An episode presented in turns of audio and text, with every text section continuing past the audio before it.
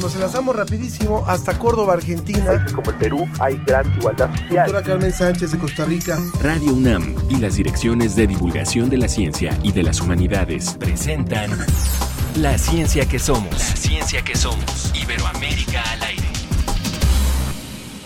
Si la dejan bailar, tremendo lío para qué mirar. Si la dejan bailar, tremendo lío para qué mirar. Mulata, mulata. Empezamos con esta música guapachosa, la ciencia que somos, Iberoamérica al aire. Y estamos escuchando a Raúl Paz, compositor, director y productor cubano, reconocido por revolucionar la estética clásica de la nueva canción cubana. Saludo con mucho gusto a mi compañera Ana Cristina Olvera y yo soy Ángel Figueroa. Ángel, siempre es un placer saludarte y hoy despedimos el año, se nos fue el 2021. Y como la semana pasada, vamos a hacer un recorrido por algunos de los contenidos que tuvimos durante el año. Agradecemos muchísimo a todos los que nos acompañan hoy y por supuesto los que nos han acompañado a lo largo de este año.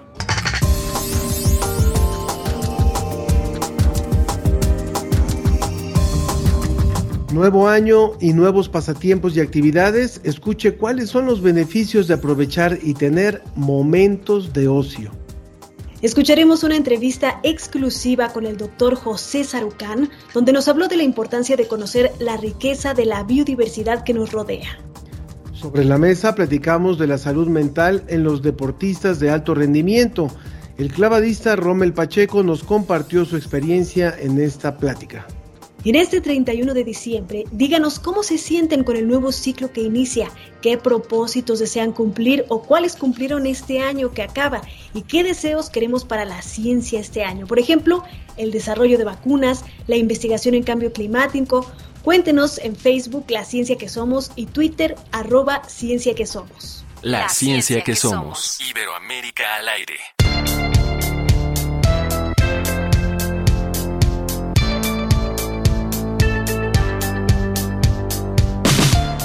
Ana, ¿qué, ¿qué, pasatiempo practicas o qué haces en tus ratos de ocio? Pues normalmente leo, veo alguna película, serie o me gusta mucho también visitar museos. Bueno, pues vamos a escuchar de nuevo la entrevista que tuvimos sobre la importancia de probar y desarrollar actividades en nuestro tiempo libre, cultivar el ocio. Sí, si usted escuchó, desde ese entonces hasta ahora ha probado hacer algo, por ejemplo, nos recomendaban descubrir otras estaciones de radio. Bueno, después por supuesto de escuchar la ciencia que somos y hacer cosas diferentes. En fin, vamos a escuchar.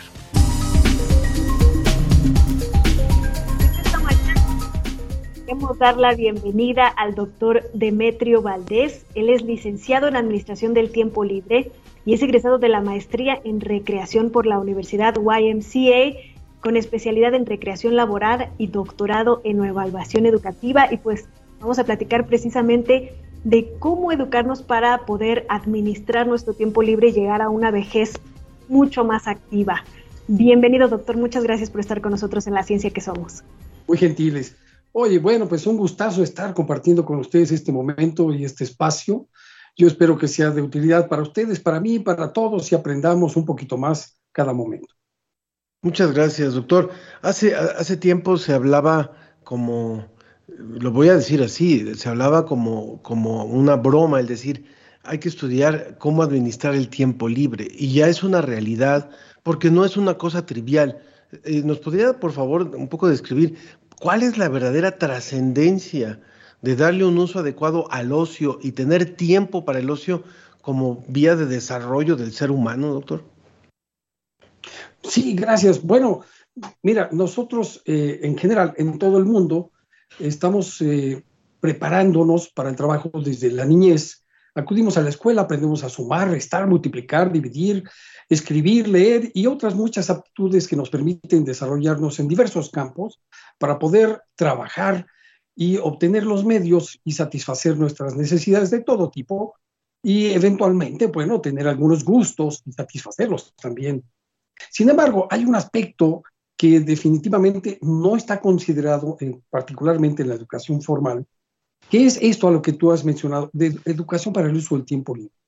Por un lado, uno podría pensar, por, lo que mencionas de, por qué es importante administrar nuestro tiempo libre, bueno, en esencia entiendo que todas las personas tomamos la decisión de qué hacer en nuestro tiempo libre en general, porque cuando somos niños, bueno, indudablemente nuestros padres, nuestros tutores son quienes determinan qué es lo que vamos a hacer en nuestro tiempo libre. Igual nos pueden decir, eh, prepárate porque vamos a ir a la casa de tu abuelita y no te estoy preguntando. Y bueno, esa es una de las cosas que suceden naturalmente en familia y uno se prepara y se va a casa de la abuelita y, y tal vez lo disfruta con los primos, con la familia, pero eh, hay otro aspecto que es en, materia de la evolución natural del ser humano, el crecimiento, en la juventud depende mucho también con quién te juntes.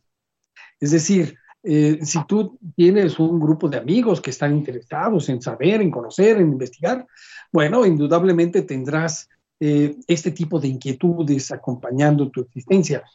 Pero si te acercas a personas que lastiman su vida, que, la contaminan, bueno, pues indudablemente las consecuencias serán otras. El hecho es que eh, el caso de la educación nos prepara para trabajar, nos preparamos para ganarnos la vida, perdiendo la vida. Y yo creo que podría ser muy interesante que incluyera en el campo de la educación formal poco a poco, aunque existen algunos ámbitos como la educación física, es uno de los grandes rescates, la educación artística y, los servicios extracurriculares o extraescolares, pero no todo el mundo lo puede pagar y no en todas las escuelas hay profesor de educación física o profesora de educación física. Y, y, este, y también en los ámbitos culturales, de tal manera que es complicado cultivar las aptitudes y habilidades para disfrutar de la vida y no solamente ganarnos la vida perdiendo la vida trabajando. Un poco las culturas asiáticas, por ejemplo, son el ejemplo de cómo la gente trabaja duro, duro, duro, duro.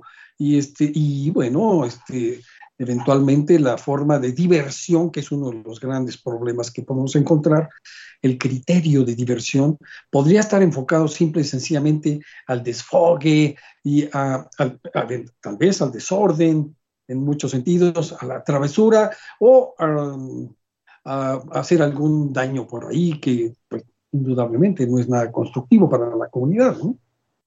Pero bueno, continúen. Ana. Así es, doctor Valdés. ¿Cuáles serían algunos consejos que usted le daría a las personas de, las, de la tercera edad para poder gestionar su tiempo libre que a lo mejor están encontrando en estos momentos, que están descubriendo? Sí, bueno, eh, sin duda alguna, eh, la intención de educar para el ocio en, el proceso de envejecimiento, ya en el envejecimiento, es tal vez un poquito más complicado que si lo logramos desde mucho tiempo antes, como lo mencioné en el proceso, en el ciclo de, vida. Eh, sin embargo, con respecto al envejecimiento, eh, uno de los aspectos fundamentales es tomar en cuenta que vamos perdiendo habilidades y capacidades, aptitudes diversas.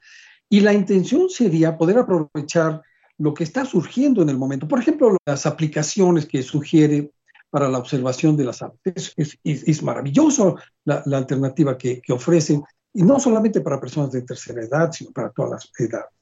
El asunto con respecto a las personas adultas mayores, creo que uno de los aspectos fundamentales es, es ya la etapa de la vida en la que recogemos lo sembrado, ya es el tiempo de la cosecha y no solamente en el sentido de que hubieras aportado a tu comunidad, sino también a tu persona. Depende de lo que hubieras cultivado a lo largo de tu vida que tendrás oportunidad de disfrutar en el proceso de envejecimiento y en el envejecimiento propiamente. Me refiero, por ejemplo, si una persona se ha dedicado a trabajar simple y sencillamente en la oficina y ha, tenido este, muy pocas oportunidades de activación física, bueno, sin duda alguna es una muy buena oportunidad de iniciar eh, un proceso de, desarrollo de las actividades para poder mantener pues, la flexibilidad y, algunas aptitudes físicas que puede tener la persona. Si, si tuviéramos oportunidad de tomar conciencia, de hacerlo desde mucho más joven, entonces ya para el envejecimiento, en lugar de solamente caminar un poco, tendrías oportunidad de poder hacer senderismo y disfrutar de esta observación de las aves en espacios naturales, además de confirmarlo en las aplicaciones que sugirió el doctor, por ejemplo, entre otras cosas. A lo mejor quieres incluso andar en bicicleta, pero no aprendiste. Todavía puedes aprender incluso a los 60, 70 años. Claro, hay que tomar en cuenta que debe haber personas que se encarguen del desarrollo o del reconocimiento o de la renovación de estas aptitudes, que a veces las perdemos a lo largo de la vida.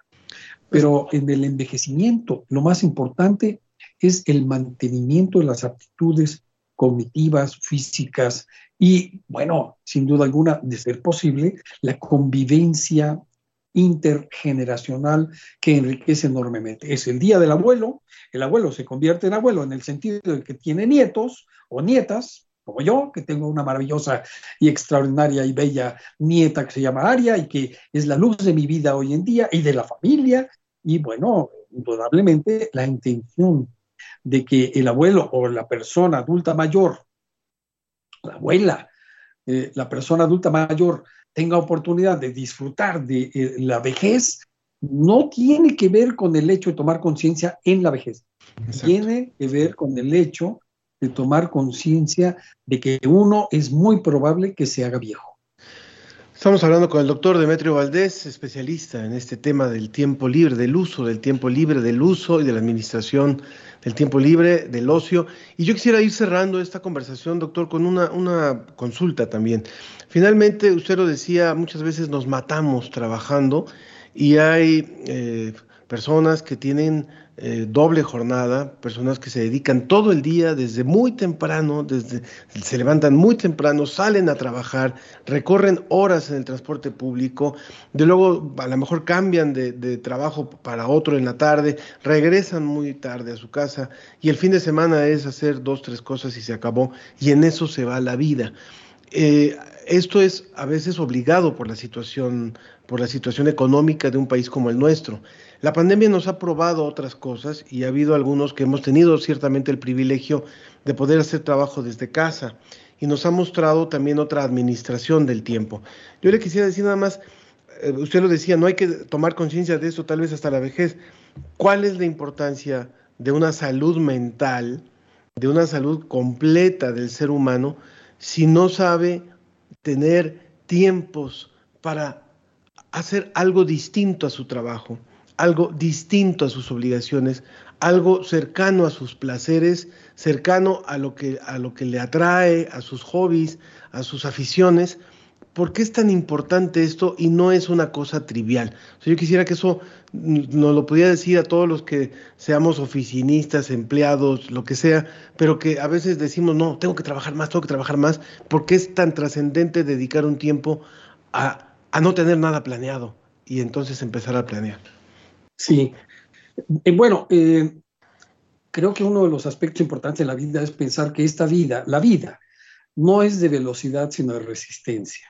Es decir, no se trata de vivirla de manera eh, atrabancada y tomar todos los momentos y demás, sino tratar de disfrutar los momentos que te ofrece la existencia y la oportunidad de interacción con todos los aspectos de, la realidad en la que vivimos. Esto tiene que ver con los aspectos geográficos, económicos, sociales, políticos y en todos sentidos, porque ahora estamos platicando de una manera muy tranquila, muy cómoda, eh, muy grata, en mi caso sobre todo con ustedes y con toda la audiencia que nos hace el favor de acompañarnos, pero desconocemos bajo qué circunstancias está viviendo una persona en otro lugar y esto es la particularidad de cómo las personas podrían disfrutar su tiempo libre, además de los intereses que puede tener. Otro de los aspectos por lo que mencionas, Ángel, me parece que es muy importante, las distancias y el manejo del tiempo de las personas eh, inevitablemente, bueno, lo mencionas de manera genérica, pero particularmente las mujeres, sobre todo una mujer que es madre soltera, que tiene dos hijos, que tiene un trabajo, imagínate que tenga dos y que tiene que atender a su persona, a su familia, a sus hijos, bueno, indudablemente el tiempo libre cotidiano se reduce probablemente a unos minutos, que lo que más quisiera seguramente es estar sola unos estar sola consigo misma. una persona a la que me refiero. Otras personas probablemente lo que quisieran es estar con otras personas. Es decir, eh, es complicado poder hacer una sugerencia con respecto a las personas que, cotidianamente llevan una vida que eh, les absorbe la cantidad de cosas que tienen o que tenemos que hacer a lo largo de la vida. Sin embargo, hay algo que podría yo eh, expresar para animar un poco la reflexión. Me quiero referir a la música que escuchamos. Hay una gran cantidad de personas que disfrutan escuchando todos los días la misma estación o dos estaciones que le cambien por ahí. Y bueno, se saben todas las canciones, las vuelven a repetir y la cantan y con ellas lloran, con ellas se alegran y más. Probablemente, bajo las circunstancias y las facilidades que nos ofrece todas las alternativas de comunicación que tenemos hoy, las tecnologías de información y comunicación, me parece que podría ser muy interesante cambiarle a la estación. Es por ahí el caso de una de las aplicaciones que viene el mundo entero y vienen decenas de miles de estaciones radiofónicas que yo siempre he sugerido incluso a mis alumnos en cuanto al criterio para el uso del tiempo libre es, en el caso de lo que estoy sugiriendo, cambiarle de estación, escuchar, ¿qué te gusta? ¿El rock? Bueno, escucha rock japonés, rock inglés, rock alemán, rock ruso, rock árabe, eh, diverso. Pero imagínate, lo único que puedo decir es, para expresar lo que se refiere a, a, la vida, no es de velocidad, sino de resistencia. Tomar conciencia de que incluso en, el caso de la música, no alcanzaría una vida entera, pensando que puedes tomar decisiones desde los siete años hasta los 80, no alcanzaría una vida entera para escuchar la música que existe en el mundo actual. Ni leer los libros que existen, ni jugar todos los juegos que existen. Por eso es conveniente seleccionar tus actividades de ocio. Tu decisión de ocio determinará tus placeres en la vida. Doctor Demetrio Valdés, pues un verdadero placer platicar con usted y pues como usted dice, tomar decisiones para administrar nuestro tiempo libre y llegar a una vejez mucho más plena. Le agradecemos mucho que haya estado con nosotros hoy en La Ciencia que Soy. Es un placer para mí, les agradezco enormemente. Muchas gracias, doctor. La, ciencia, que, somos. Iberoamérica al aire.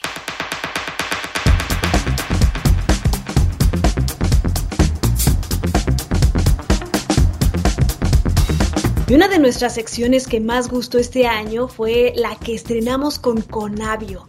En ella hablamos sobre la importancia de la diversidad de la flora, la fauna, la alimentación y sobre las actividades de esta comisión. También hemos hablado de la ciencia ciudadana y queremos recordar la plática que tuvimos con el doctor José Sarucán cuando iniciamos precisamente esta sección.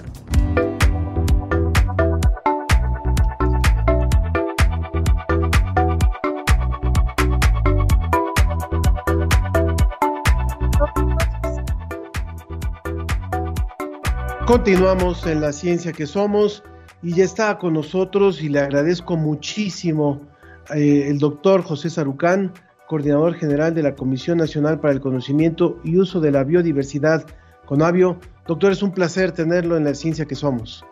Gracias y me da mucho gusto estar con ustedes y participar en su programa que es realmente muy importante y muy interesante. Es un placer, doctor. Muchísimas gracias. Y, yo empezaría, yo empezaría por preguntarle, doctor Sarucán, el asunto de por qué frente a una pandemia como la que estamos viviendo es tan importante el conocimiento de nuestra biodiversidad y el uso de nuestra biodiversidad. Bueno, habría que dejar claro que esta pandemia, como muchas de las otras epidemias grandes que hemos tenido, quizá en los últimos tres décadas, cuatro, desde VIH, este, que también surgió por mecanismos como los que voy a comentar, son ah, resultado de la modificación profunda que la actividad humana en diferentes partes ha hecho en, en, lo que se refiere a los ecosistemas, tanto de zonas templadas como, como de, de zonas tropicales, con la reducción de, las masas forestales, su fragmentación, su desaparición, que produce cambios muy importantes en lo que yo llamaría el contenido, es decir, el contenido, me refiero a los organismos animales que componen esos ecosistemas. las selvas o los bosques no son nada más árboles, están llenos de, de, bichos, por así decirlo, de montones de, grupos de, animales, desde invertebrados, insectos o este, incluso organismos unicelulares hasta, hasta elefantes en el caso de la India o de, algunas otras partes.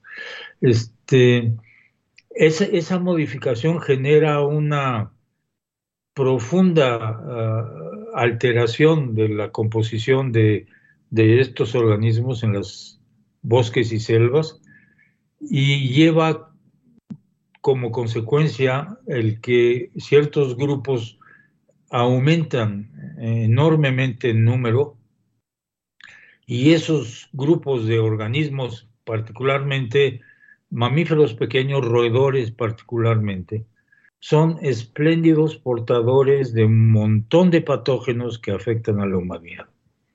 Un buen ejemplo antiguo, antiguo, tan antiguo como la Edad Media, fue la peste, la peste bubónica, que surgía de la disminución de los bosques templados de, Europa, porque pues, tenían que cortar madera para construir sus casas, para cocinar, para calentarse, etcétera y esto iba disminuyendo las áreas boscosas y los iba acercando a esos fragmentos que quedaban, donde aumentaban enormemente las ratas.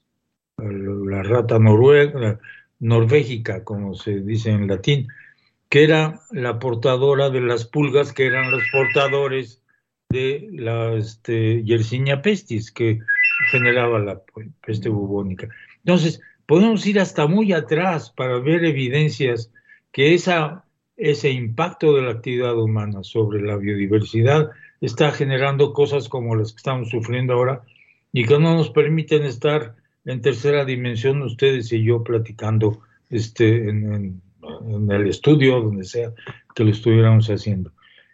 Esa es una de las cosas muy importantes, pero la otra enormemente importante es que ustedes hoy seguramente desayunaron biodiversidad y van a comer biodiversidad y van a cenar biodiversidad, los que afortunadamente podemos ser dos o tres comidas al día.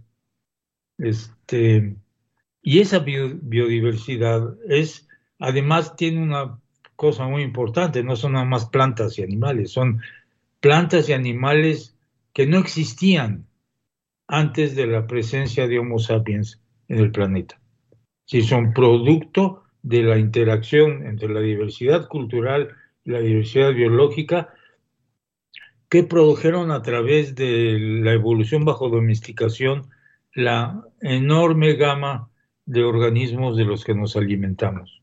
En México, fundamentalmente plantas, México es uno de los cuatro centros, cinco centros mundiales de domesticación de plantas, según los estudios de Vavilov, y este, y, México es un productor, vamos a llamarle, de plantas de alimentación que son muy importantes en todo el mundo, muchas de ellas, particularmente, por ejemplo, el maíz, que es ahorita el cereal más, más sembrado en todo el mundo.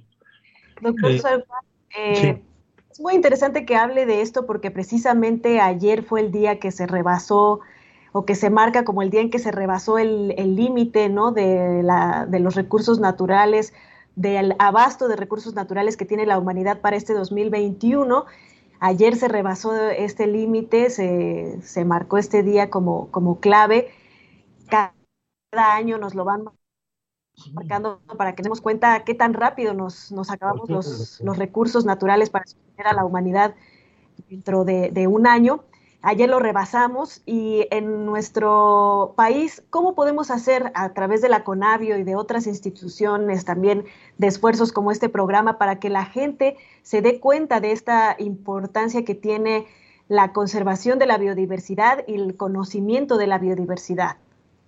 Bueno, eh, una de las eh, formas más directas es tener información creíble seria, confiable. Y eso es lo que ha hecho Conavio por 30 años. Eh, esto, Ana Cristina, quiere decir que requerimos, es decir, no podemos cuidar, valorar, utilizar, mejorar lo que no conocemos. Entonces, el primer paso es tener un conocimiento sólido, confiable, como el que se ha producido, para hacerlo accesible a, a, todas las personas. Y cuando digo todas las personas, estoy hablando desde niños de primaria hasta el presidente de la República, si tuviera interés en estas cosas. Este, y eso requiere no solamente tener esa información, sino hacer una cosa especial, es traducir esa información que en principio es una información, voy a llamar académica, técnica, a un lenguaje que sea accesible y comprensible por la, por, la población en sus diferentes niveles. ¿no? En algunos casos de manera muy importante, en otros casos quizá no, no tanto, simplemente hacer una cosa que sea racional, accesible, eh, sensata, que, que tenga lógica, etc. Y esto es lo que se ha hecho en Conavio. Tenemos realmente en los últimos 12 años, 10, 12 años, un esfuerzo muy grande en, en hacer esa traducción a la sociedad de la información, ponerlo en un lenguaje muy llano, muy atractivo, con elementos que llamen la atención, usando pues todos los medios nuevos tecnológicos que tenemos de este de videos y de animaciones y toda una serie de cosas para, para que la gente los pueda entender, particularmente los chicos. El segundo número de gente que eh, entra a la página de Conavio son niños. Son los segundos usuarios más importantes y tenemos alrededor de 85 mil visitantes diarios en promedio de esa página, lo cual realmente habla un poco de, la, de, que esto puede ser muy importante.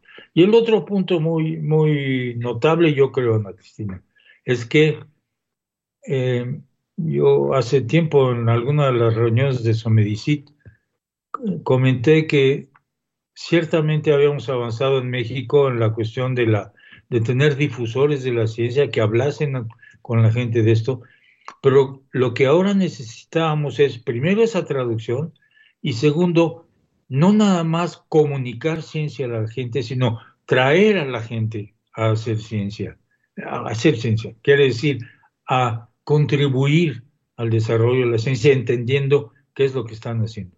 Y esto es lo de ciencia ciudadana que se ha estado este, propiciando enormemente en Conavio. No es el único lugar y tampoco lo inventamos nosotros.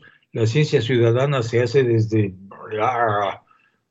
un siglo, un siglo y medio, no sé hace cuánto, y los primeros científicos ciudadanos que yo puedo recordar, a lo mejor ha habido otros, pero son los este, astrónomos amateurs que trabajaban, trabajan en montones de países por su cuenta, con sus telescopios, este, haciéndole de vigilantes del espacio para encontrar objetos este, que se están acercando peligrosamente, que los astrónomos profesionales, bueno, están metidos en otras cosas, no, no se darían abasto para poder hacer eso. Es un ejército de observadores que están, no están avanzando la astronomía como tal, con, con nuevos adelantos de las composiciones de los planetas de lejos, sino están generando información que es enormemente importante para poder tomar este, decisiones de, de, emergencia en estos casos. ¿no? Este, esto yo creo que es una de las maneras de hacerlo. Nosotros le hemos llamado naturalista simplemente porque el trabajo que se hacía de los naturalistas es lo que la gente puede hacer ahora sin tener que matar organismos, disecarlos, mandarlos, sino con una foto, con una foto de un teléfono inteligente que pone la georreferencia, la fecha, y es como si se hubiera hecho una colección de un organismo si la foto es buena y se puede identificar a la especie. Yo creo que ahí tenemos que hacer esfuerzos y se puede hacer en muchos casos, desde cuestiones que tienen que ver con contaminación atmosférica a problemas de plagas en, el, en, zonas agrícolas o forestales, porque la gente que está ahí, que vive ahí, conoce esto bien. Entonces, simplemente proveerlos, como lo estamos haciendo en algunas partes, de los mecanismos y del concepto y del contexto de cómo hacerlo y ayudarles a empezar a colectar información que de otra manera pues nunca tendríamos porque no, no nos daríamos abasto con la comunidad académica para hacer sus trabajos. Doctor Sarucán, qué importante es lo que usted nos dice, tanto de la participación ciudadana como ese otro comentario de ojalá que también los gobiernos tengan, eh, le den el interés suficiente, le den la importancia suficiente a la labor que representa el estudio, la preservación, el conocimiento de la biodiversidad, no solamente por el incremento del conocimiento, sino por la misma defensa de la biodiversidad por parte de la ciudadanía. Y por ese, por ese interés de darle ese recordatorio permanente también a, los gobiernos de nuestro país, que sea, y, y, retomamos estas expresiones que se han dicho de que la CONAMP, por ejemplo, que es la Comisión de Áreas Naturales Protegidas, y la CONAVIO, de repente se han, se han, se han eh, manifestado en peligro de extinción por los recortes que han implicado, pues es que queremos que a partir de hoy tengamos una colaboración mensual de Conavio en este espacio y de esta forma estamos inaugurándola con usted entonces. Y el doctor Galindo, Carlos Galindo, que fue el quien cambió estas cosas en Conavio, porque antes no teníamos los recursos humanos para hacerlo. Cuando él entró, realmente desarrolló de manera muy intensa toda esta parte de comunicación de la ciencia. Él tiene la dirección de comunicación de la ciencia bajo su responsabilidad. Este, estará feliz de saber de esto y se pondrá en contacto con ustedes para que ustedes vean también la enorme eh, cantidad de recursos que podemos tener audiovisuales que pueden ser muy interesantes también para la para el programa de ustedes y otros programas de TV UNAM o de Radio UNAM, cualquiera de los dos. Le agradecemos muchísimo haber estado con nosotros y recordar pues que la Conavio sigue haciendo este trabajo incansable, como usted dice, no solamente de proteger la biodiversidad, de conocer la biodiversidad, sino también de involucrar a las personas, a los mexicanos en hacer esta ciencia ciudadana. Muchísimas gracias, doctor. No, al contrario, gracias a ustedes por su tiempo, por el interés en esto, que me parece verdaderamente muy importante. Eh, eh, lo que ustedes hacen es algo que necesitamos en grandes cantidades en los medios, ya sea visuales o, en la radio o de otras maneras. Sigamos unando esfuerzos. Doctor Sarucán, quien además de ser el coordinador de Conavio, pues extractor de nuestra máxima casa de estudios, un placer. Gracias, qué amables, que estén bien y mucho éxito. Un fuerte abrazo, doctor. La, ciencia, que, somos. Iberoamérica al aire.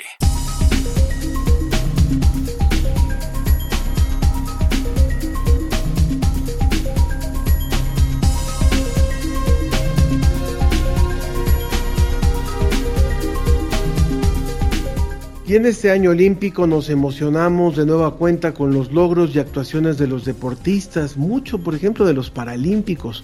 Tuvimos una mesa sobre la salud mental en este campo, con expertos en deporte de alto rendimiento y el clavadista mexicano Rommel Pacheco. Recordemos esta conversación.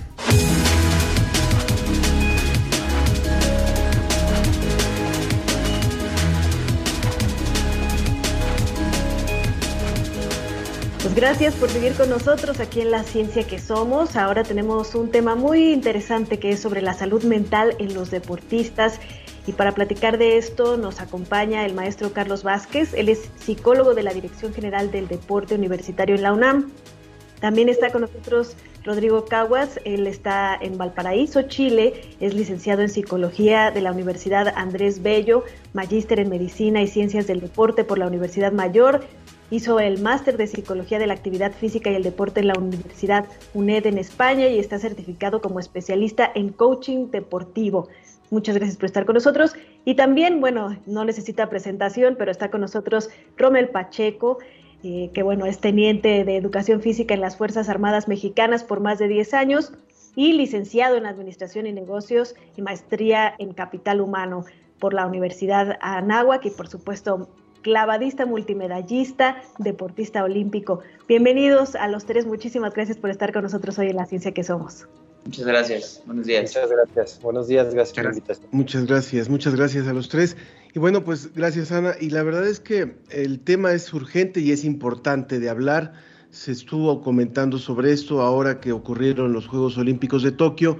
Y a mí me gustaría lanzarles una pregunta a los tres, porque eh, ni, ni Ana ni yo, ni el 99% del público que nos escucha y que nos está viendo en la ciencia que somos, pues somos deportistas de alto rendimiento. Entonces, eh, antes de hacer esta entrevista, yo me preguntaba, finalmente, ¿con qué se puede comparar?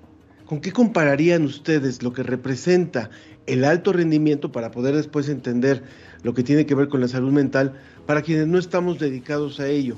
Pues es decir, en otras disciplinas de la vida cotidiana, en otras disciplinas, en otros quehaceres profesionales, ¿a qué se parecería el alto rendimiento a lo, a lo, que es sometido o al que es sometido un deportista olímpico, un deportista de ese nivel? Lo dejo abierto para cualquiera de los tres, Carlos, Rodrigo Rommel. bueno, a ver, eh, Venga, Carlos. Me, me gusta mucho la pregunta, Ángel, porque eh, eso es, eh, lo dices bien, el, 97, el 99% de las personas, no sé si más todavía, eh, sí. No somos o ya no somos o, o, tenemos, ya no, no, somos de alto rendimiento para acá pronto. Entonces, esto lo equiparo y lo, hemos, lo he platicado en otros lados, es como si a nosotros, que no somos deportistas, hoy, por ejemplo, a Ángel, a Ana, estuvieran evaluándolos cada mes en su trabajo a nivel internacional y colocándolos y diciendo públicamente si Ángel o Ana es la mejor conductora, la mejor productora Ángel, Claudia, en fin, y que esto vivas con él todo el día. Eh, en términos de evaluación, es importante la evaluación para, para, para aumentar el rendimiento en todas las áreas de la vida, pero cuando se vuelve el, el pan de cada día, es muy difícil cometer errores. Eh, so, sobrellevarlos. Entonces yo les digo, es como si a ti te evaluaran ser mamá eh, en todo el mundo y que debes de estar cada mes cumpliendo con ciertos roles o, o, el, o el, taxista o, o, el albañil o el maestro y que cada mes te estén evaluando eh, y que debas de quedar además en el lugar número 10 del mundo porque si no ya no hay pago.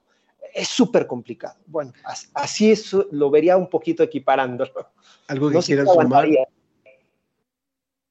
Sí, mire, ahí Rodrigo. yo sumaría lo que dice Carlos, que está muy correcto, que además de todo eso que él plantea, además a ninguno de nosotros en nuestras profesiones nos están grabando cuando estamos ejecutando nuestras acciones. Porque aquí también lo que hay que ver es que a un deportista se le, se le graban sus competencias, entonces evidentemente a nadie de nosotros, eh, a un ingeniero, a un médico, pensemos un médico que a lo mejor puede estar más cercano a, a la presión cuando está operando, ¿no es cierto?, una persona, pero a un médico no lo están grabando durante la operación. Él trabaja tranquilo, no está siendo observado, tiene la presión obviamente de que tiene que salvar al paciente, pero no está siendo grabado para transmitir eso a millones de personas, que es lo que también pasa con un deportista olímpico. Entonces, ahí concuerdo plenamente con las palabras de Carlos, que es en realidad muy difícil tratar de comparar lo que sucede en, en el alto rendimiento olímpico con lo que sucede en otras áreas de nuestra vida, claramente.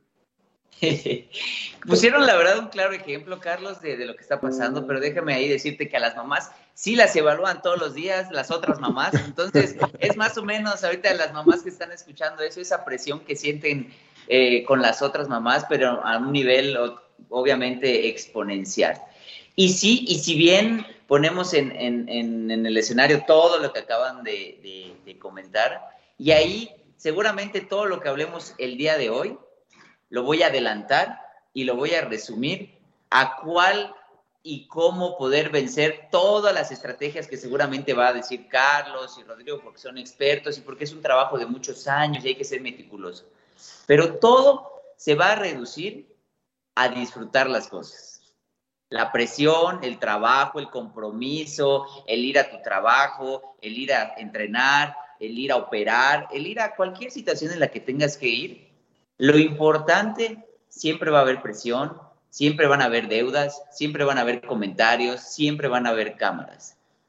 Resumiendo todo, y a eso vamos a llegar, y lo adelanto para que la gente diga, ¿y cómo vas a aprender a disfrutarlo? Y eso, de eso nos vamos a encargar ahorita, es disfrutar. Entonces, qué bueno que iniciamos con, con, con esta pregunta, y sí, es parte de la presión que debe de, con la que un deportista vive, pero, pues, en cierto modo, la buscas.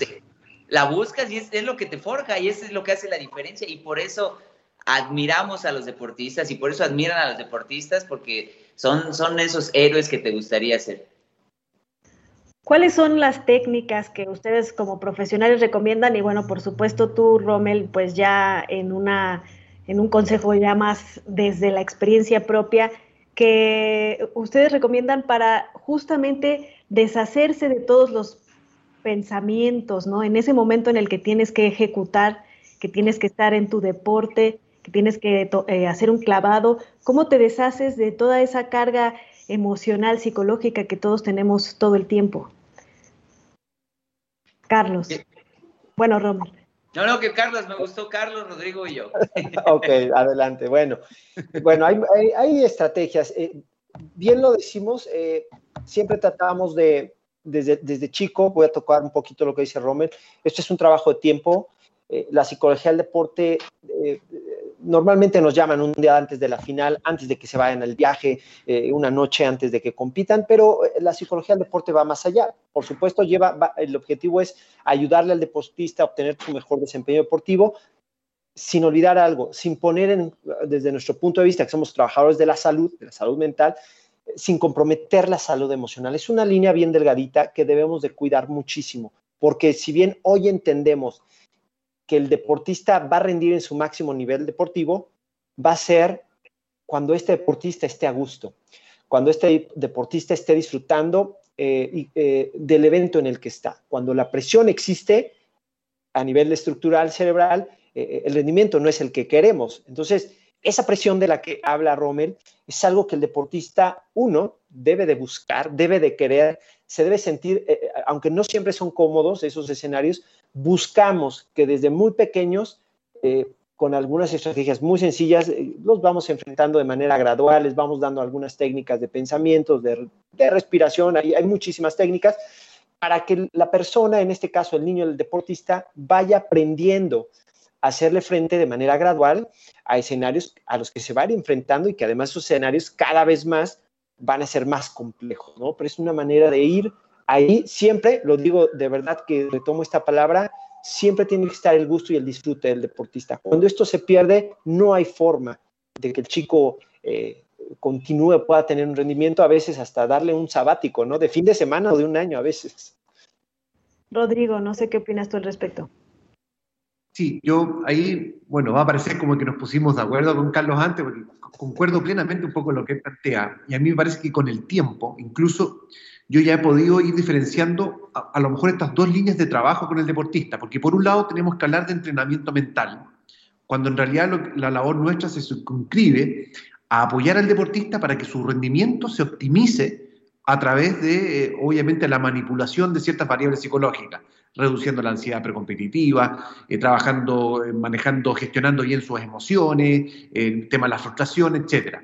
Pero por otro lado, claramente tenemos el componente más de salud y entender que el deportista no es una fábrica de medallas, sino que es una persona que también evidentemente necesita ser trabajada y, ayudada desde el punto de vista de la persona. Entonces yo creo que ahí es muy importante, porque fíjense que eh, el caso de Simón Biles nos, da una luz de también nuestro rol como psicólogos deportivos, de trabajar más el aspecto de la persona, versus a lo mejor el deportista que tuvo un competitivo propiamente tal y que a lo mejor no pudo manejar bien la ansiedad en esa última parte de su competencia. Entonces yo creo que ahí habría que diferenciar bien, claramente por un efecto pedagógico, porque en la realidad no es tan diferenciable, entre lo que es entrenamiento mental y psicología del deporte, que es lo que podríamos trabajar más desde el ámbito de la salud.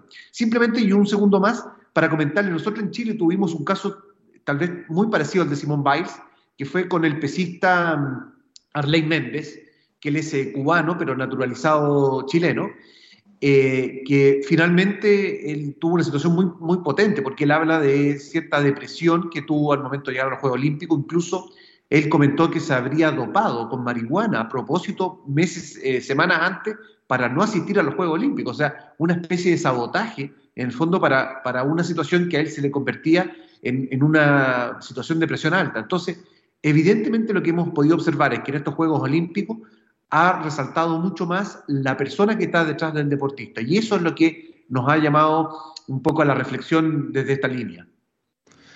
A mí me gustaría preguntarle a Rommel también, eh, bueno, si quieres comentar algo sobre esto mismo, pero también en el caso de México, y es algo que es muy importante reflexionar, eh, de las 70 o 70 y tantas medallas que hemos obtenido, aunque sabemos el deportista no es, una fábrica de medallas, pero solamente unas nueve, por ahí diez, han sido en, en, labores de equipo.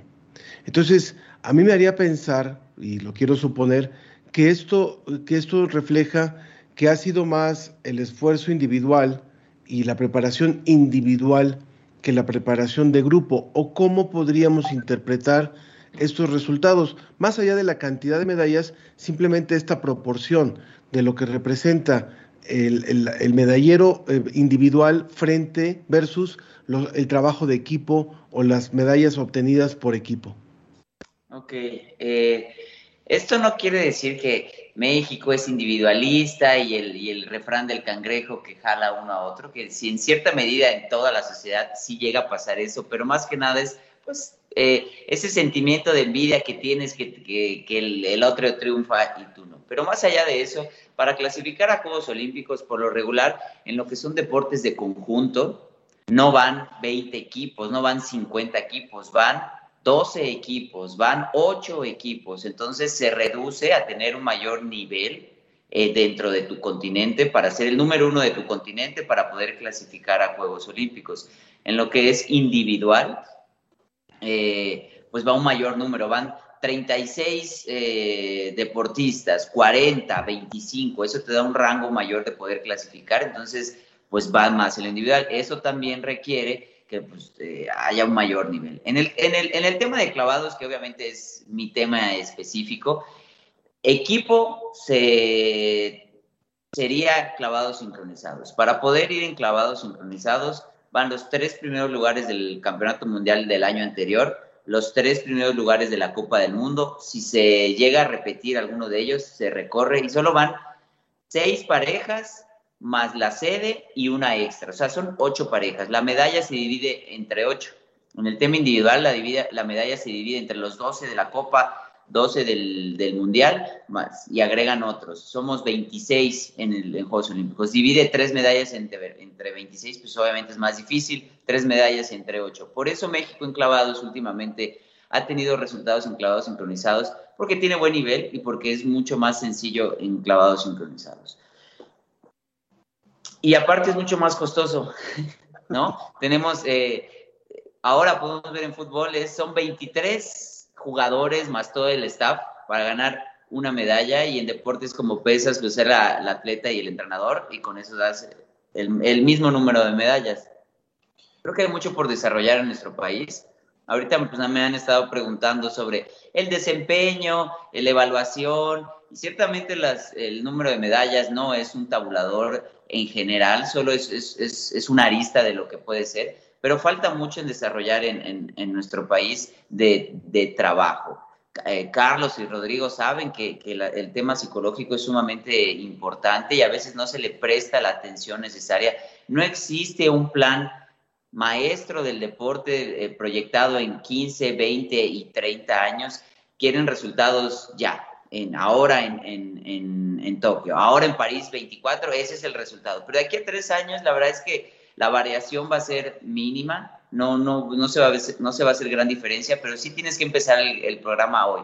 Capacitación, especialización, investigación en el área tanto de entrenamiento como la parte psicológica de entrenadores, de atletas, de equipo multidisciplinario. Hay, hay, hay un área muy, muy, muy grande en el cual se puede trabajar, pero sí se necesita un gran equipo, empezando hoy, proyectado 20 a 30 años en el Estamos escuchando a Romel Pacheco, eh, medallista olímpico.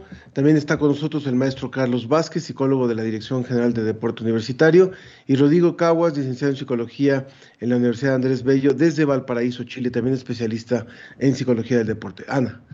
Para terminar y para extrapolarlo a toda la gente que nos está escuchando, que no somos deportistas, de alto rendimiento, pero sí eh, pues nos importa cómo la psicología detrás de los deportes influye en nuestra vida. ¿Qué eh, consejo le darían a la gente sobre cómo practicar un deporte puede prepararnos psicológicamente para otros retos en nuestra vida. Empecemos ahora con Rommel para ir al revés en esta ocasión.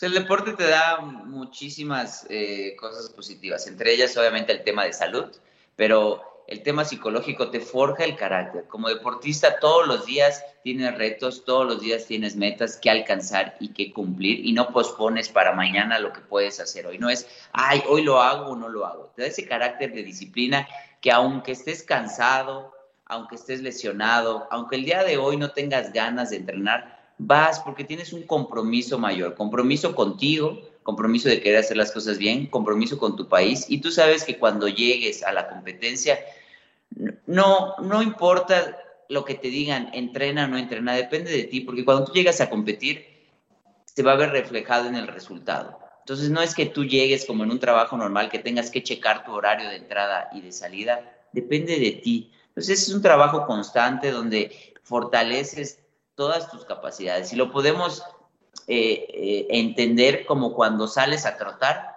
y, y, los primeros 200 metros te estás ahogando y dices, no, hasta aquí, no voy a correr. Y tienes esa voz que te dice, sí, un poco más, una esquina más, y la otra voz que te dice, no, no lo hagas, sí. Y vas en ese juego mental entre sí sigo, no sigo, sí sigo y no sigo. Y conforme te vas dando cuenta, vas avanzando, avanzando, avanzando y terminas de correr tus cinco kilómetros. Pero es ese juego mental, esa fortaleza y ese diálogo interno que tú tienes donde es sumamente importante para cualquier situación, ya sea vas a emprender un proyecto, un examen, el diálogo interno que tú tienes es lo que hace la diferencia entre si llegas o no llegas, apruebas el examen o no apruebas el examen, llega la medalla o no llega la medalla, te atreves a invitar a alguien a salir o no, pero es lo que tú te dices. Entonces, el deporte fortalece todos esos valores y te ayuda a la vida cotidiana independientemente qué es lo que tú quieras emprender, luchar o trabajar. Excelente consejo. Eh, Rodrigo. Nosotros eh, un día, yo trabajo en la Academia de Tenis, un día invitamos a Fernando González, ex tenista, medallista olímpico, para que le hablara un poco a los chicos acerca de lo que implicaba para el deporte. Y él confidenció que un día, en un torneo, me parece que fue Wimbledon o Roland Garros, no lo recuerdo bien, conversaba con Federer, que se iban a enfrentar ellos, y conversaban acerca del nivel de estrés al cual ellos llegan cuando, por ejemplo, se enfrentan en una final. Y claro, él les comentaba, nosotros en el deporte estamos eh, muchas veces sintiendo variables psicológicas que todo el mundo percibe, pero que claramente la, ellos las están persiguiendo permanentemente cuando se enfrentan a situaciones como muy extremas. Y ellos coincidían, me, me refiero a González y Federer, que por ejemplo el nivel de estrés y ansiedad es incomparable a lo que ellos después viven en sus vidas. O sea, ellos como que comentaban que ese nivel de estrés probablemente jamás, a no ser que se enfrenten a una situación vital, la van a volver a sentir. Entonces, yo creo que el deporte hace visibilizar personalmente muchas variables psicológicas que si uno las aprende a gestionar muy bien, son variables para la vida finalmente. Y ahí concuerdo mucho con Romel, por ejemplo, que el deporte entrega, entre otras cosas, el hecho de planificar, de ir a un objetivo. Fíjense que aquí en Chile hay muchas empresas que cuando contratan eh, personas para distintos cargos, si esa persona, por ejemplo, pone en su currículum que es corredor, que es triatleta eh, u otro deporte, eh, al tiro pasa ya un primer sedazo en, la, en, el paso, porque ellos se dan cuenta que estas personas que entrenan, aunque sea de, de, una manera no de alto rendimiento, pero que entrenan de manera rigurosa, ya poseen ciertas características de base que los hacen ser mejores en, sus labores, estar enfocados en un objetivo, en trabajar, en ser perseverante, como decía Romero. Entonces, evidentemente la recomendación siempre es que el deporte, más allá de que libera endorfina, de que liberas BDNF, que te ayuda cognitivamente, es un deporte que te entrega muchas variables para la vida. Así que la recomendación para los niños es que siempre, ojalá, practiquen muchos tipos de deporte para que puedan desarrollar muchos más este tipo de variables.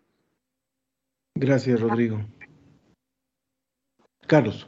Gracias. Eh, sí, bueno, pues coincido evidentemente. El deporte es un escenario natural donde vas a poder desarrollar una cantidad, ya lo sea Rodrigo y Rommel, de, variables psicológicas. Eh, compromiso, responsabilidad, paciencia, tolerancia, motivación, automotivación, frustración, en fin, el deporte es un escenario ideal y esto eh, se facilita eh, cuando hay un gusto. Por eso la importancia de practicar un deporte, ¿cuál? El que te gusta, el que sea más, más agradable para ti, como en conjunto, solo, eh, en una visita, el, el, que guste, no el que papá decide. Es muy importante a veces recalcarle al papá esto. El gusto va a permitir que cualquier ser humano que se acerque al deporte y el deporte bien encausado, eso también es importante recalcar, eh, va a favorecer el desarrollo de todos estos aspectos emocionales que de manera natural y de una manera lúdica y divertida el deporte eh, va a forjar y va a formar en todo ser humano. Pues muchas gracias a los tres. Eh, Carlos Vázquez, psicólogo de la Dirección General de Deporte Universitario de la UNAM. Rodrigo Caguas, licenciado en Psicología por la Universidad de Andrés Bello y también especialista en coaching deportivo allá en Chile. Y Rommel Pacheco, así como te aplaudieron todos los que estaban allá en, en, tu último clavado olímpico, te aplaudimos también y reconocemos todo lo que nos has dado. Muchas gracias, gracias a ustedes por haber estado hoy en esta mesa. Gracias. gracias. Muchas gracias. Felicidades a todos, Rommel, felicidades. Igualmente, un abrazo. Cuídense. Gracias. El secreto no es ganar, es el deseo. Hoy me despertar manera de mirar. Pues se acaba, se acaba el año y se acaba nuestro programa de hoy, nada más el de hoy. Por supuesto que les deseamos una excelente noche, les deseamos un mejor año, porque 2021 fue difícil, por supuesto, hay que, hay que reconocerlo. 2020 no se diga, pero parece que ahí vamos, ahí vamos levantando y que sea un mejor año para usted, para toda su familia, para ti Ana también. Muchas gracias Ángel, igual para ti, deseamos que tengan un 2022 extraordinario, que se sigan cuidando y por supuesto que sigan escuchando la ciencia que somos. Agradecemos muchísimo a toda la gente que forma parte de este proyecto, de la producción de radio en la Dirección General de Divulgación de la Ciencia de la UNAM. En la producción general está Claudia Ogesto. En la producción Susana Trejo y Alma Cuadros. La realización y enlace técnico Ricardo Pacheco. En las redes sociales, Tania Benavides. Por parte de la Dirección General de Divulgación de las Humanidades, Antonio Sierra y Jonathan López. En Facebook Live, Roberto Ramírez. En Radio UNAM, a la operación técnica de Arturo González. Y el apoyo de Microsoft, de Moisés Luna y Carlos Pérez. A todos ellos, muchísimas gracias. Yo soy Ángel Figueroa y les deseo la mejor de las noches y el mejor de los años. Yo soy Ana Cristina Olvera y los espero en una próxima emisión de La Ciencia que Somos en el 2022. No olvides tú ese mar, ni la ciudad, ni el viento. Yo te necesitaré, me necesitará. Tan solo hay que saber querer.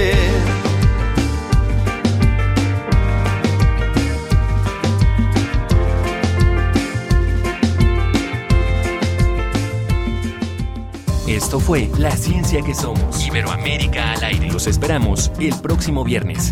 La Ciencia que Somos. La Ciencia que Somos. Una coproducción de Radio UNAM y las direcciones de divulgación de la ciencia y de las humanidades.